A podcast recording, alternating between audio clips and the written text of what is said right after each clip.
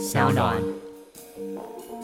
因为我以前打电动，你知道那个排行榜机器都只让你打三个字，所以我当时取英文名字，我说我一定他妈我要想一个超屌三个英文字的名字，这样，然后想 D A B 这样，哎，我觉得不错，而且又对称，中间就 A 有一种突出的感觉，一个脸的符号，它其实不是脸，我不好说是什么，大家自己想象。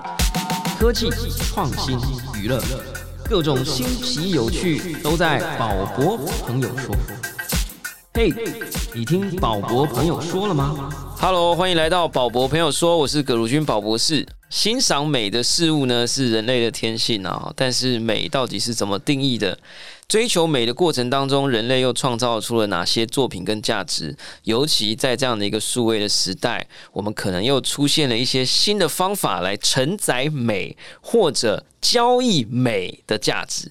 啊，这个我今天本来来到录音室呢，觉得非常的疲惫啊，因为如果有在听我们节目都知道，我最近睡眠不足。但今天呢，一看到今天的来宾啊，我的精神就来了啊！为什么呢？因为今天来的来宾呢，是一位当代艺术家。啊，怎么样，厉害了吧？我们不要那边讲什么 NFT 啊，什么区块链，哎，我们还要找一个正牌的艺术家呢。我们一起来聊一下，从艺术家的角度出发，他到底怎么看这件事情，或者他的同行之间怎么看？那因为这个艺术家呢，呃，很多的分野啊，分野要分得非常清楚的。我只知道呢，他在数位世界里面开始做了很多的数位艺术的创作。那到底他要怎么从艺术家的世界来出发，怎么来看数位艺术作品、NFT 的艺术作品呢？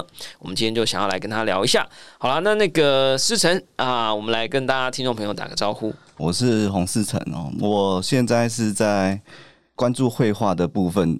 因为我现在是在一家画廊，就是阿波罗画廊，然后他们是比较有一些各式各样的美彩。可不可以讲一下，你身为一个 artist，呃，而且又是艺廊合作的这个 artist，本身本来的创作美彩是哪些？这样，其实这个要跟学历有很大关系。那我自己的身份是比较特殊一点，因为我是从台艺，然后转到北艺，然后之后研究所又读师大。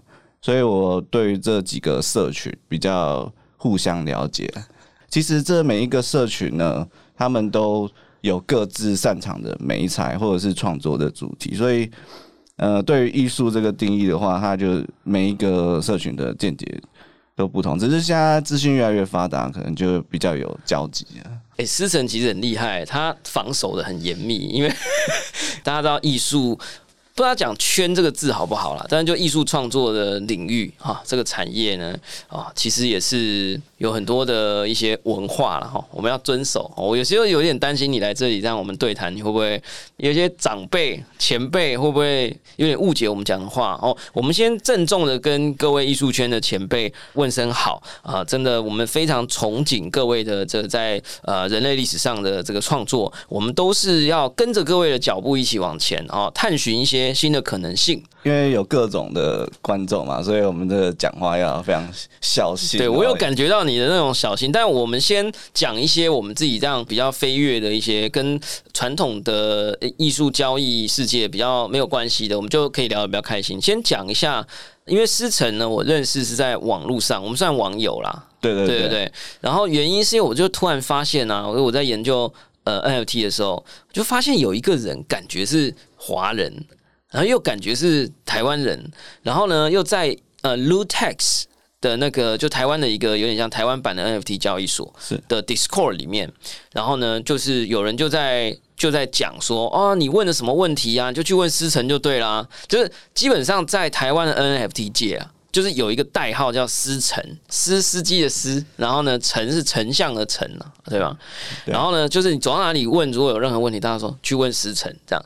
然后呢，后来哎，我们就交流起来了啊，就看到你有在做一些啊这个 NFT 的作品。其实这个历程的话，其实有点复杂，因为学艺术圈的人啊，他比较少去接触这种区块链的东西。那我自己是三年前，就是可能有认识一些币啊，或者是一些。呃，这个相关的技术，那发现 NFT 以后，就是在一年前左右，我就比较积极一点，就是加入这个社群，因为这个社群是我之前就完全没没进去过。那我的代号呢，就是 E O U E，就是 I O Y O I，也是一个脸的符号。哦，对对，因为我自己爱打网络游戏，所以从高中都用这个符号，就是希望别人比较容易记得，然后外国人在念的时候可能也有一点困扰，就有一点印象比较深刻，所以问 NFT 的事就可能问我这样。所以你说那个昵称，我其实到现在还不太会念 I 呃，我自己用 Google 翻译，或是朋友他们都念 E O U E，也有可能也有人说 I O U E。那你自己官觉得方官方，我觉得 E O U E 好像比较好念但我还是听不懂。但是用拼的好了啦，大家去搜寻一下。，I O Y O I。好了，我已经放弃了哈。呃，其实很好玩。那讲一下你目前为止出过几款 NFT 的作品了？目前出过的话，其实有有一些卖的，Sandbox 那种不算。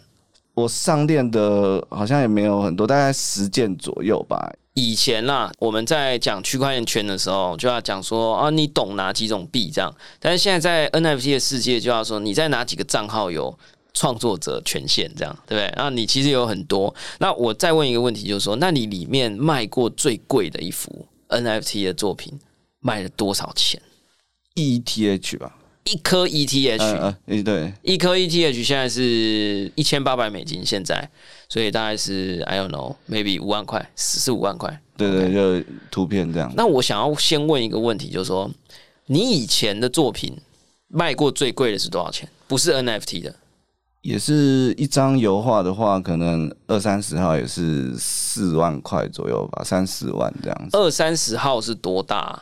大概四十公分到五十公分左右吧。对，就是油画刚出来的年年轻艺术家，大概一号大概是两千到三千左右，然后大概二十号的话，可能就是六万，可能在这个价格左右。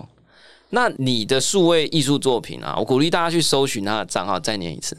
I O Y O I，他的作品我很喜欢，因为你就会有一些区块链的元素，有一些 block，还有一些指纹，然后还有一只巨鲸鲸鱼这样子。但是你是用呃什么样的媒材画了以后再扫描，还是你是数位原生创作放上去这样？因为我原本是以油画或者是绘画比较多，然后之前也有做过一些装置类的作品。到了数位世界的话，其实我是蛮希望就是结合绘画跟装置，只是现在的 NFT 大多都是呈现在网络平台里面，所以那现在能用的就是以前常用的电绘，就是绘图板啊这一类的作品，因为呃在使用画笔的时候跟在电脑上面绘图，可能有一点点会不适应，可是久了以后就蛮适应的。所以你的数位作品 NFT 作品其实是原生数位的作品。对，就是完全是用绘图板去绘制的。那你有想过是把你的真实作品，然后翻拍，然后变成 NFT，然后买的人就十个版号，然后十版抽一版有可以真实作品？你知道我在讲什么？很多人都这样玩啊，国外艺术家都这样搞啊，搞得有点像抽抽宝箱的感觉啊。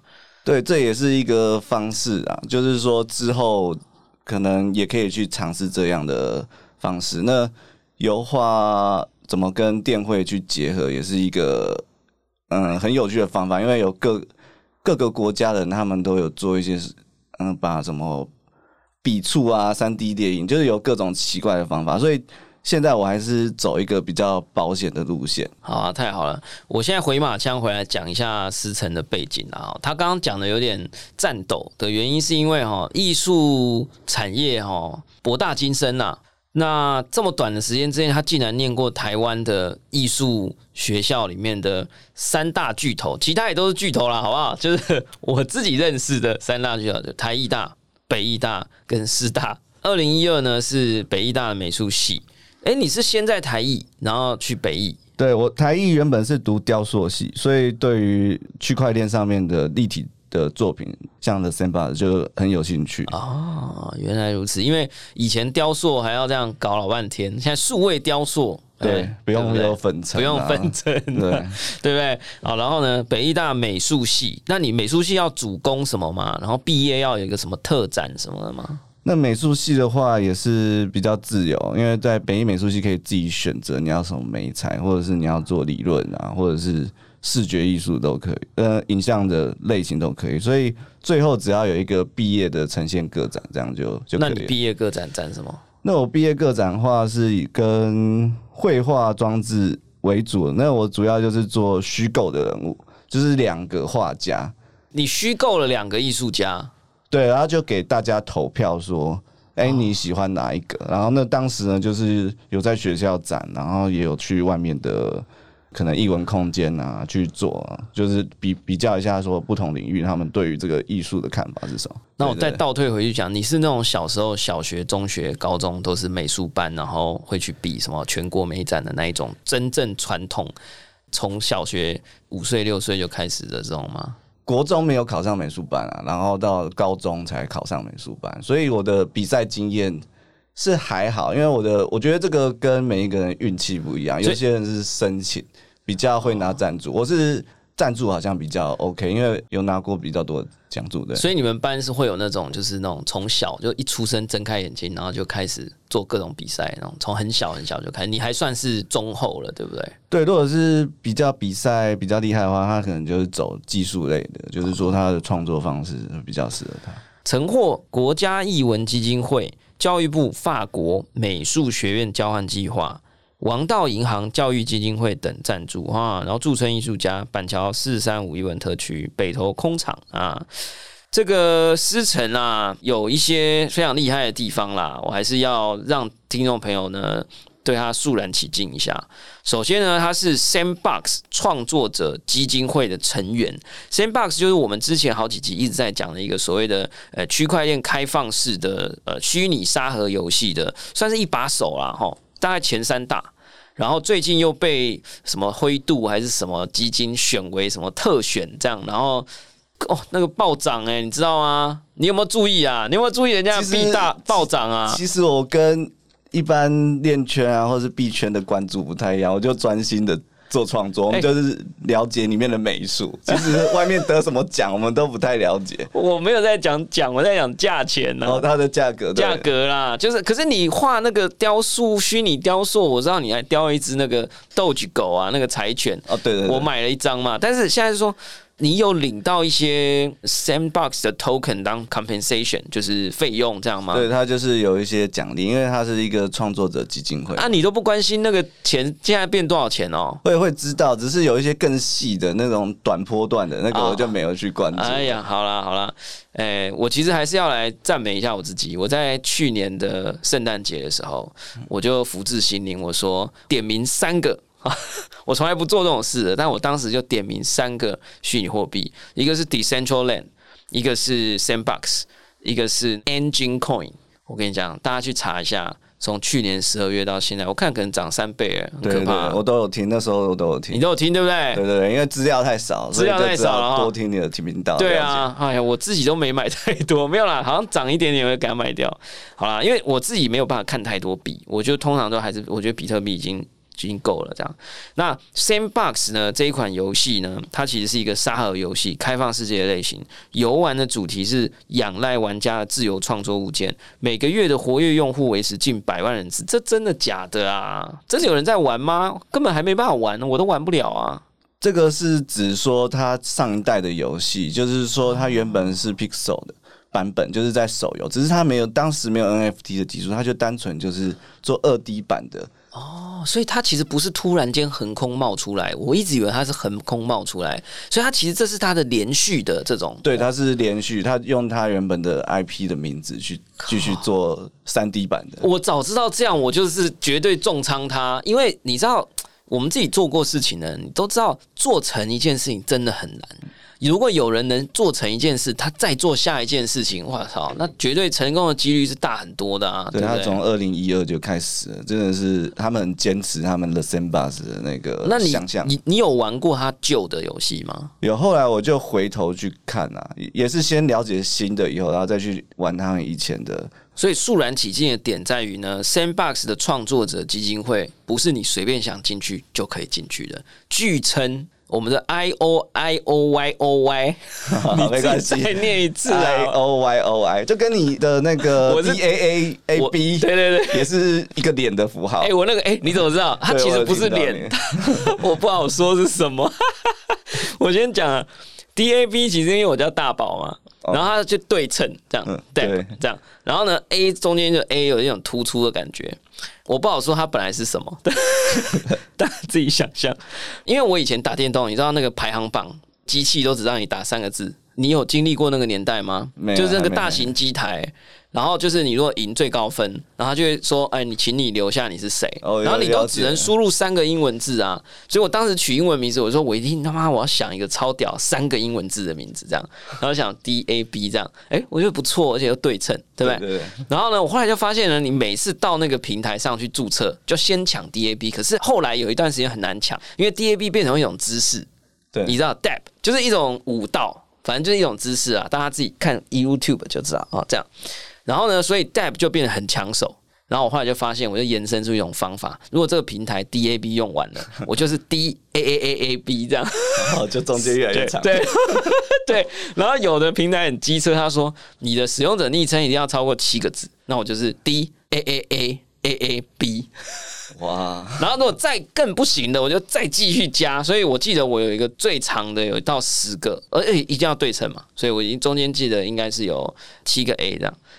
呃，这个名字很重要。到时候你的如果你的 NFT 卖的话，他们要统一的网域。哎、不对你那天说你犯了一个错误是什么？你再跟我反正就是名字绝对都要一样，就是它不是会设定你的网域嘛，都要一模一样，不然为为什么我有的是 D A B，有的是 D A A A B 啊？因为它有一个网站在计算说你卖出多少 NFT，、哦所以如果你的网域不一样的话，像我现在就犯了一个错误，就是卖掉了一张，然后另外一张是另外一个账号的名字，那它就会无法统计在一起。你说那个 Try Show Time 对不对？呃，不是那个，是另外那个叫 Crypto Art 点点什么哦，对对，就最近有人在用，有个 Crypto Arts 什么东点西 I O。吧，就是可以查询。哦，然后你名字不一样，他就那你不能你手动跟他讲说我是同一个人这样哦。没办法，卖掉以后他就只记得那一个网域的。哎，可是那你名字被他抢走怎么办？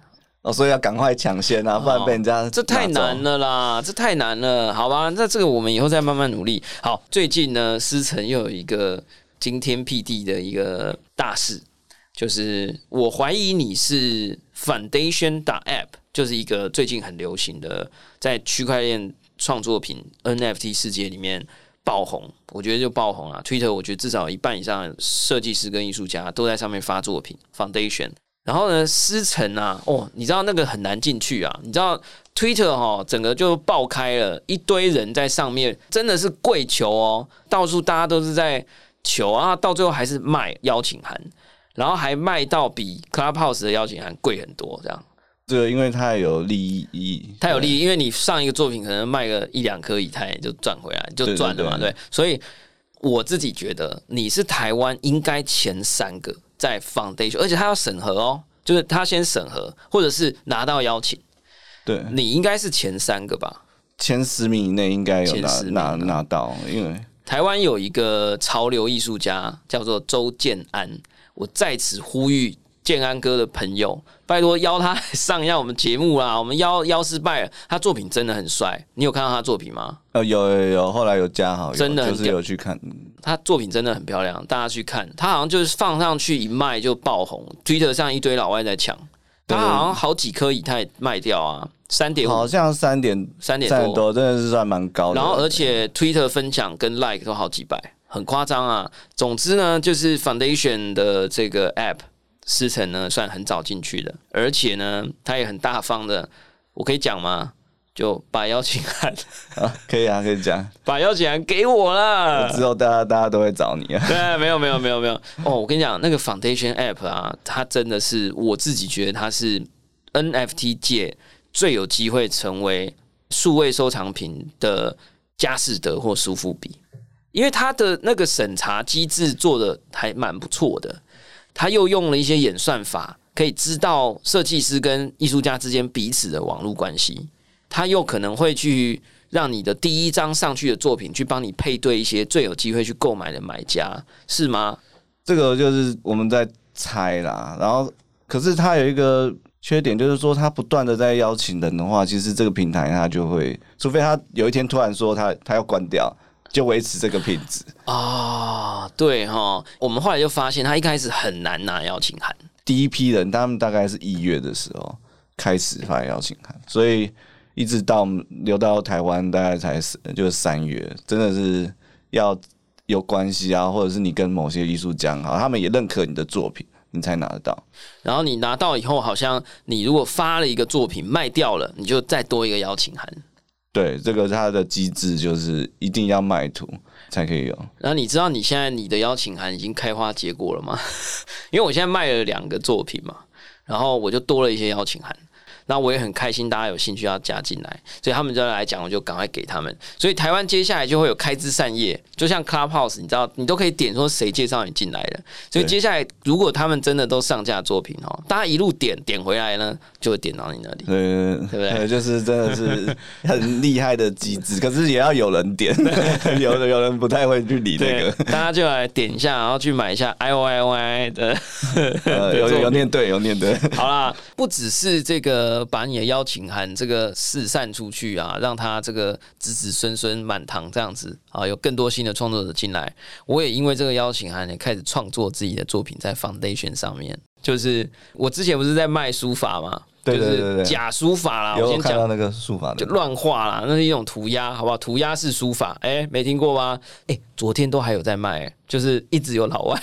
冲进去买，有没有看到你的那个？马上就有人点了。对啊，然后呢，我又上了一个新的系列，这一次叫篆刻系列，叫涂鸦式篆刻。然后就结合一些那个区块链的迷因呐，什么巨鲸好帅，狗狗币好狂啊，或者是什么比特币好爽，就是一些土的 moon 啊啊，或者什么中本聪啊，创世区块啊，把它刻在那个篆刻的石头上面，然后就拍照啊，拿上去卖。好啦，大家有兴趣的话呢，可以点底下我的艺廊链接，大家就可以看到我的中本聪跟创世区。我现在还只有两个，之后还会有更多啊，就会看到我的篆刻系列 NFT 作品。目前的第二个呢，就是那个创世区块啊，是你买了那个 NFT 以后，你只要用你的账号发送一个交易验证你就是那个 NFT 的持有者的话，我就会把那个真正的那个石头。那个印章给他寄到他那里去，那很贵，那石头真的是石头哈。好啦 o k 这个希望大家可以有兴趣呢，多多关注了解哦。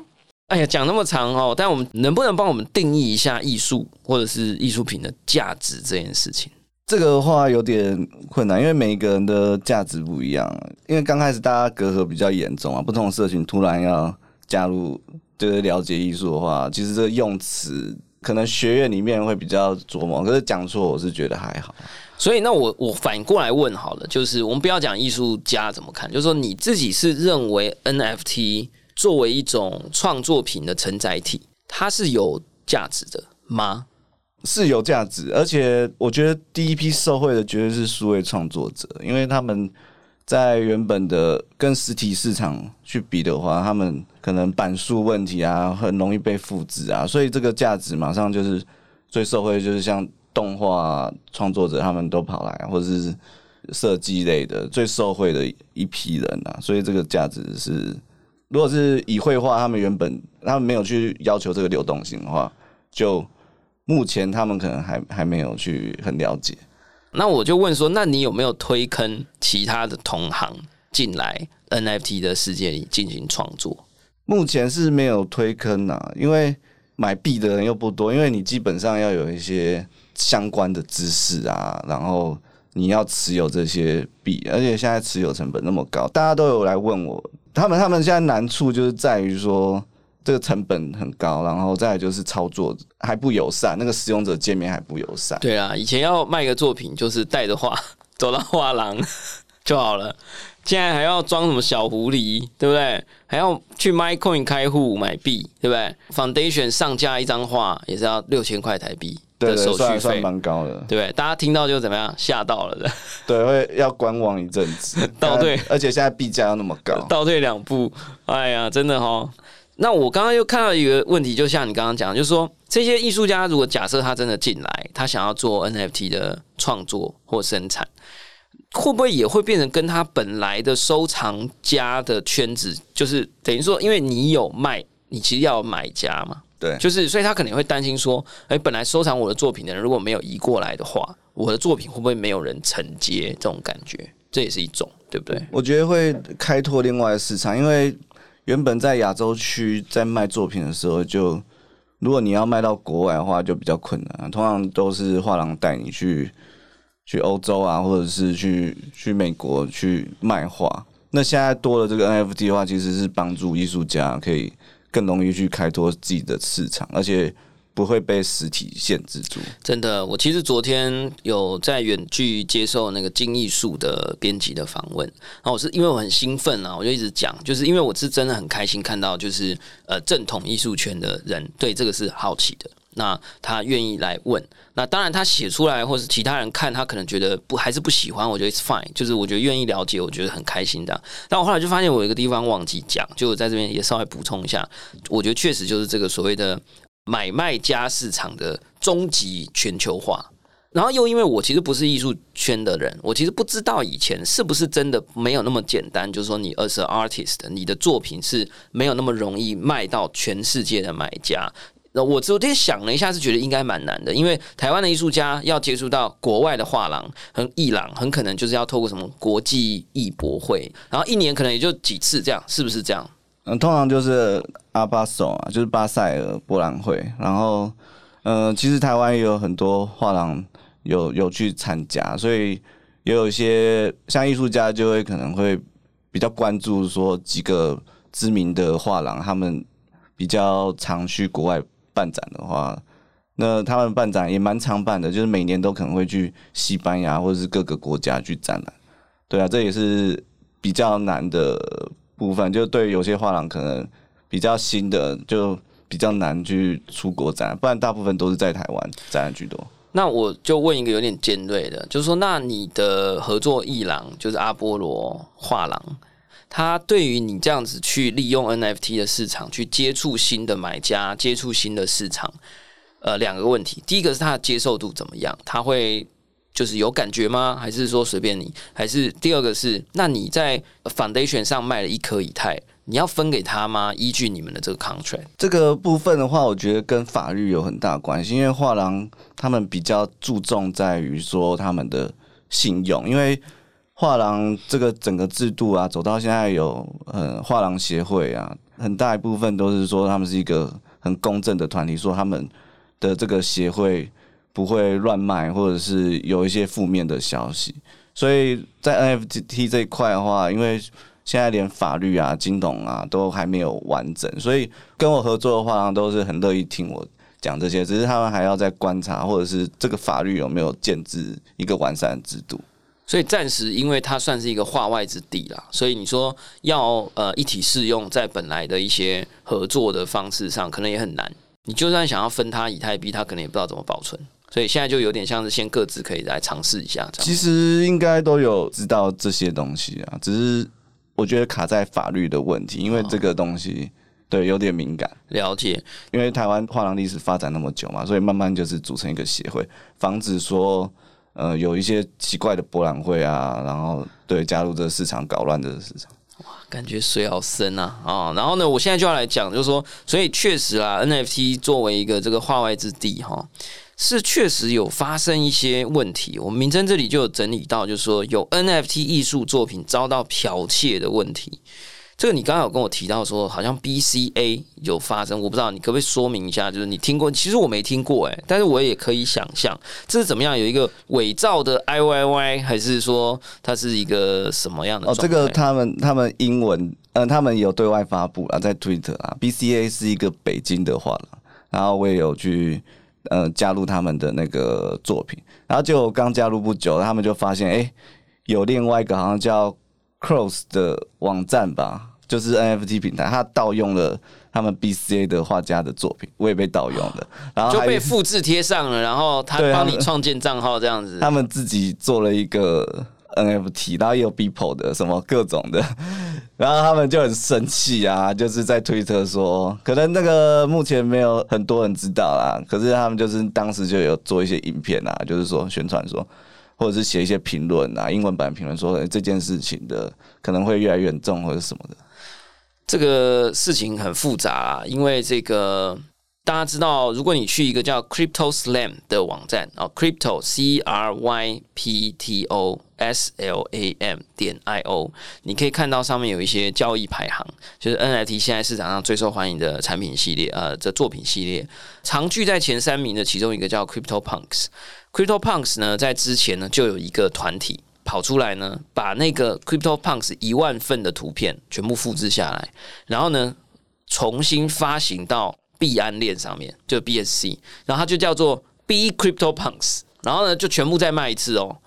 搞到 Crypto Punks 的 Twitter 就也发说，请大家不要去那里买哦，那个没有经过我们的同意，这样。然后同时呢，也有很多人呢，一开始就冲进去抢购，后来就知错了，就知道错了，觉得自己好像干了一件很肮脏的事情，所以很多人就开始发说，哦，我已经把我买到的 B Crypto Punks 已经销毁了。这样，然后他们就会把它送到那个有一个地址零 x 零零零零零，这样就把那个东西销毁掉，这样子。然后，可是大家就有很多的讨论啊，就是说你 NFT 你不是强调说你可以复制吗？你不是很拽吗？你说你没有实体呀、大家都可以随便用啊，右键另存新档啊，啊，我用另另存新档啊，我就再卖一次，怎样不行哦？这样就是有很多这样的讨论，你自己的观点是怎么看？所以艺术家经营 Twitter 啊，或者是 Instagram 很重要，因为现在知名的五个平台嘛，就是 Super Rare、No Origin、呃 Makerplace、Singa，他们还有 Nif- Nifty Gateway 是不太可能进得去啊，因为他是找知名的网红或者是很知名的人。那这几个平台呢，他们都需要 KYC 的审核，就是要看你的社群网站啊，或者是这些的。然后你之后的作品就会有你的地址，那你的地址就是放在你的社群网站，让大家确认说，哎、这作品是你的。那基本上很难买到错的啦，假的。哦，我知道了，就是说，呃，现在身为创作者，我们就要开始经营一个所谓的个人品牌频道，而且还要公开说我们的创作的渠道、创作品流出的渠道是什么，让大家可以追溯回来说，哦，你那张 NFT 是从我的钱包出去的，类似这样，对吧？对对对，可是你也知道，这个世界上有很多人爱买 A 货啊，对吧？我说实话哦，我觉得如果有一个网站做的很棒，他说我专卖 BPO。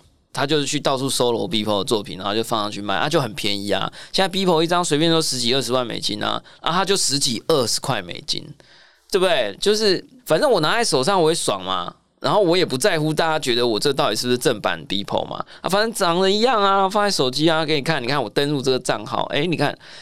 你觉得会不会？其实我自己怀疑啦，就是说会不会之后会有一些这种所谓的正统山寨市场的出现？我觉得会，可是主流市场不会太在意啊，因为已经确定说这个地址啊，然后那些的都都确认好，应该是还好。而且其实啊，说实话，你说 LV 知不知道有所谓的 A 货市场？肯定知道。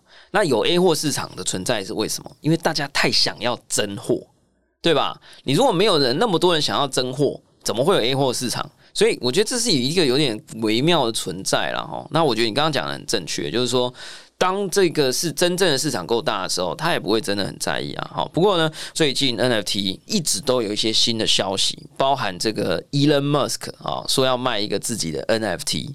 包含这个 Christie 的拍卖，哇，真的是结标了哈！三月十一号呢，以六千九百三十四万六千两百五十美元，折合新台币十九亿台币，加上这个佣金啦，哈，就佳士得大概十五到二十趴的佣金，在佳士得网站呢成交了这个，他们号称是第二笔。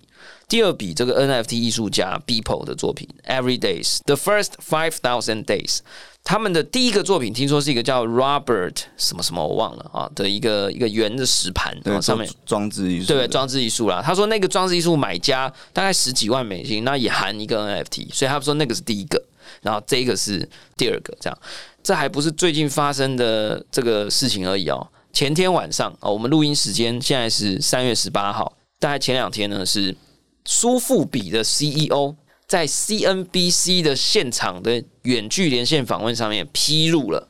他即将在接下来可以预见的这段时间推出苏富比拍卖所的第一档 NFT 创作者的艺术品。我如果说在苏富比拍卖就可以算艺术品的话了哈，这个艺术家被钦点出来了，哎，叫做 Pack P A K。Pack 是很有名的一个 NFT 艺术家，就是在排名前五大吧，还是前五大，前十大里面。对，就是他有一个很酷的作品，叫做 The Title，在 Nifty Gateway 上面，就是他都一模一样的图片，然后呢标不一样的标题，比如说有一个叫 Unsold，那它就是一百万美金，然后没有人买，到最后真的就是 Unsold，然后有一个叫 Cheap。然后就是四九九美金这样，然后有一个叫做 Lucky，就一块美金，因为你买到就真的很 lucky，这样就很酷的一个人啊！鼓励大家都去看一下，你会大脑会整个翻转过来。听说他是一个团队，他是一个虚构的人物，然后有小道消息，就是我问其他国外艺术家，然后他就说这个好像是一个中国苏州的一个团体，我就觉得很扯。我就觉得这个很奇怪，然后可是他是一个知名的 NFT 艺术家讲出来，而且是美国人，所以我就觉得哎、应该是真的。哎、这个哈，我就要问一下正牌艺术家，就这种模糊的艺术家形象跟不知道真人还是假人，还是团体还是个人的这一种艺术创作者，在艺术历史上有很多吗？像最近大家都在讲 Banksy 啊，像 Banksy 就大家说没有人知道他是谁，这样有很多吗？还是说这最近流行？那我也应该要躲起来，我就弄一个 B A A A D 这样。其实当代艺术里面有蛮多就是类似这样的作品，可是这类的作品通常比较难进入市场。那现在有一个 NFT 在做虚拟作品的话，就更容易进入这个市场，因为它 NFT 比较匿名的情况比较多啊。因为你毕竟你在真实世界，你要做一个虚构艺术家，你还是要有一个真的人。那你会想创一个虚构角色，会不会这之后大家就变成一个习惯了哈？我去年十月的时候，就是参加了嗯 GBGA，就是那时候当时我就说我走露脸路线好了，哦，所以你确定？所以你那个 I O I O I，大家是查得到你的脸的。对，查得到我的脸，所以我走露脸路线。哦我也是走露逆逆向而行。对我，逆向而行，我也是走路。以后会不会这种反很稀有哈？哎、你知道那个竟然是真人呢、对对对，好啦，那最后我想要了解一下，就是 Sandbox 哦，就是说我们节目里面一直不是只讲 NFT，就我们其实也一直很关注这个所谓沙盒游戏。那我现在会更关注，为什么？因为很多人都发现这个问题了，就是说一堆人开始慢慢收藏了一堆 NFT 以后，没有地方 show off。我呢是觉得没差哦，但我也没多少。但是开始有很多人会想要有一个地方可以秀。那你说手机嘛，要打开一个 app 给人家看，那很麻烦。所以大家突然发现说，好像有一个比以前更多的需求，是你可以在虚拟世界里面去建一个你自己的艺廊，三 D 的，然后你还可以在里面逛，你可以放一个自己的 logo，你可以自己的肖像，随便都可以。所以感觉这个所谓的 sandbox 这种所谓的开放世界的虚拟游戏，而且支援区块链收藏品的。好像会变成一个非常热门的一个方向，会比以前更热门，而且大家注意，六千万美金、六千九百万美金把 Beeple 作品标下来这个两个人合资啊，访谈是这样写的啊哈，然后叫代号叫 Meta Coven，对，就是一个账号叫 Meta Coven，，可是我不知道背后有几个人。两个啊，访谈是这样讲的，也不知道真的假的。然后他们就说呢，他们标下这幅画以后，第一是他们认为这幅画未来会值十亿美元，所以他们才愿意用六千九百万买。第二是他们正在跟一堆艺术家跟创作者一起合作，要在虚拟世界里面建构人类历史上从来没有过的 magnificent 的呈现方式。你有没有觉得很兴奋？我现在是蛮兴奋的。可是 The Sandbox 它就是以游戏为主，所以它的一些界面啊，如果跟 Crypto Voxels 比的话，我不知道它最后会怎么呈现。可是 The Sandbox 它的应该可以透过一些渲染的技术啊，让它感觉更进入那个像当代美术馆的感觉。可可是现在也没有其他艺术空间能比了，所以就他们现在说的为主，我觉得是这样。那你自己有没有很看好这样之间的关联？你会想要自己建一个自己的收藏馆吗？或者是你会不会想要去推坑阿波罗画廊去搞一个 V 阿波罗画廊？其实画廊还蛮喜欢虚拟画廊这个东西的，因为这个空间的问题啊，画廊他们自己也有存在。因为可能像在内湖啊，或者是有些地方租金比较贵啊，那有些画廊可能想要，嗯、经营比较小，可是他可以在虚拟空间做的话，那这样全世界都可以来看，所以这个是对他们来说是很吸引的。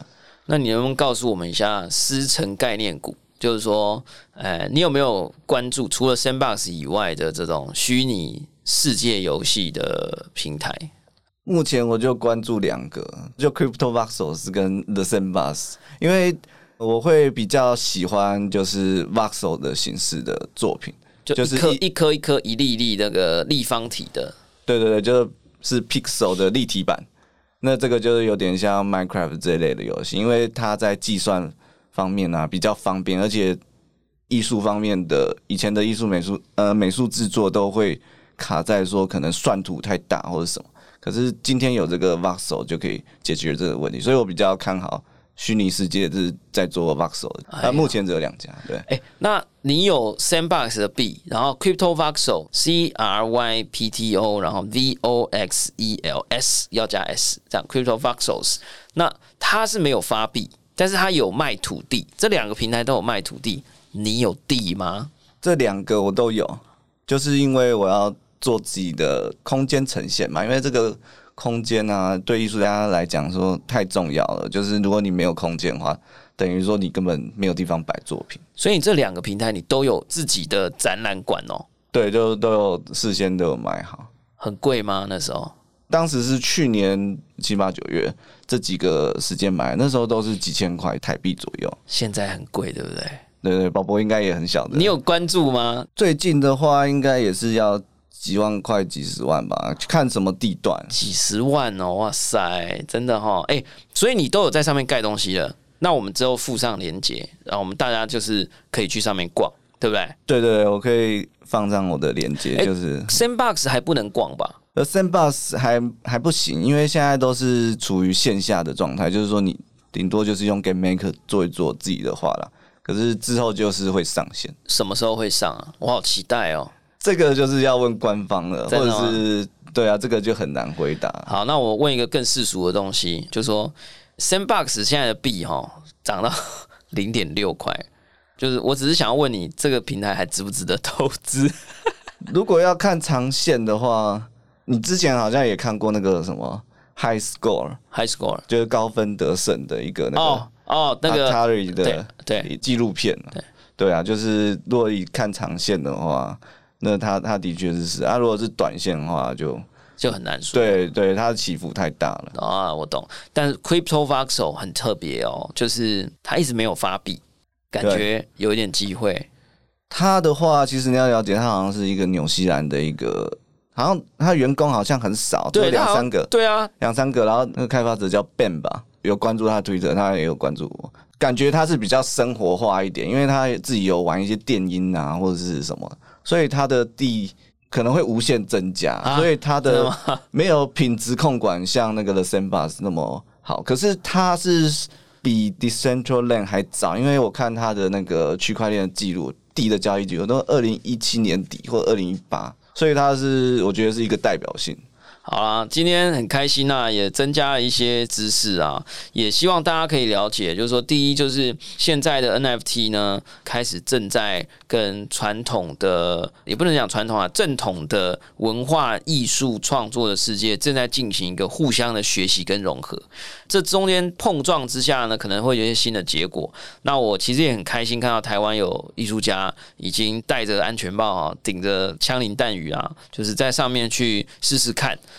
然后也很开心，这个阿波罗画廊啊，对我们这个呃新的艺术家呢，也支持我们去做更多的尝试。台湾其实也开始有很多的艺术市场、艺术相关的创作者跟收藏家，那也包含我们之前有我自己线上访谈这个金艺术，其实有很多很多的朋友都开始在关注这件事情，我觉得其实是非常非常棒的，真的非常的感谢。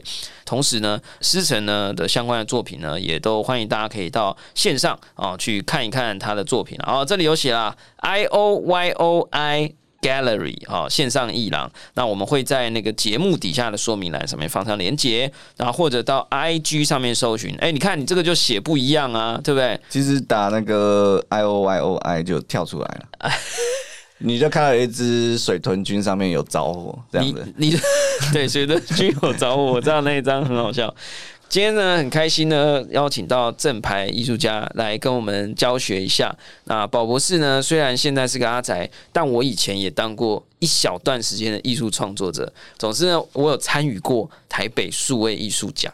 哇，超厉害的！这个是科技艺术所的领域，就等他这一句。好啦，我们今天呢非常感谢呢大家收听我们今天的宝博朋友说了，我们一直希望能够邀请各界的朋友来跟大家聊一聊科技，聊一聊区块链，跟聊一聊最近最新的、最夯的或我自己最有兴趣的 NFT 或者沙盒世界的一些话题。我是葛如君宝博士。如果你喜欢我们的节目呢，欢迎点选订阅，下一集就会自动送上给你哦。不论你是在 Apple Podcast、Spotify。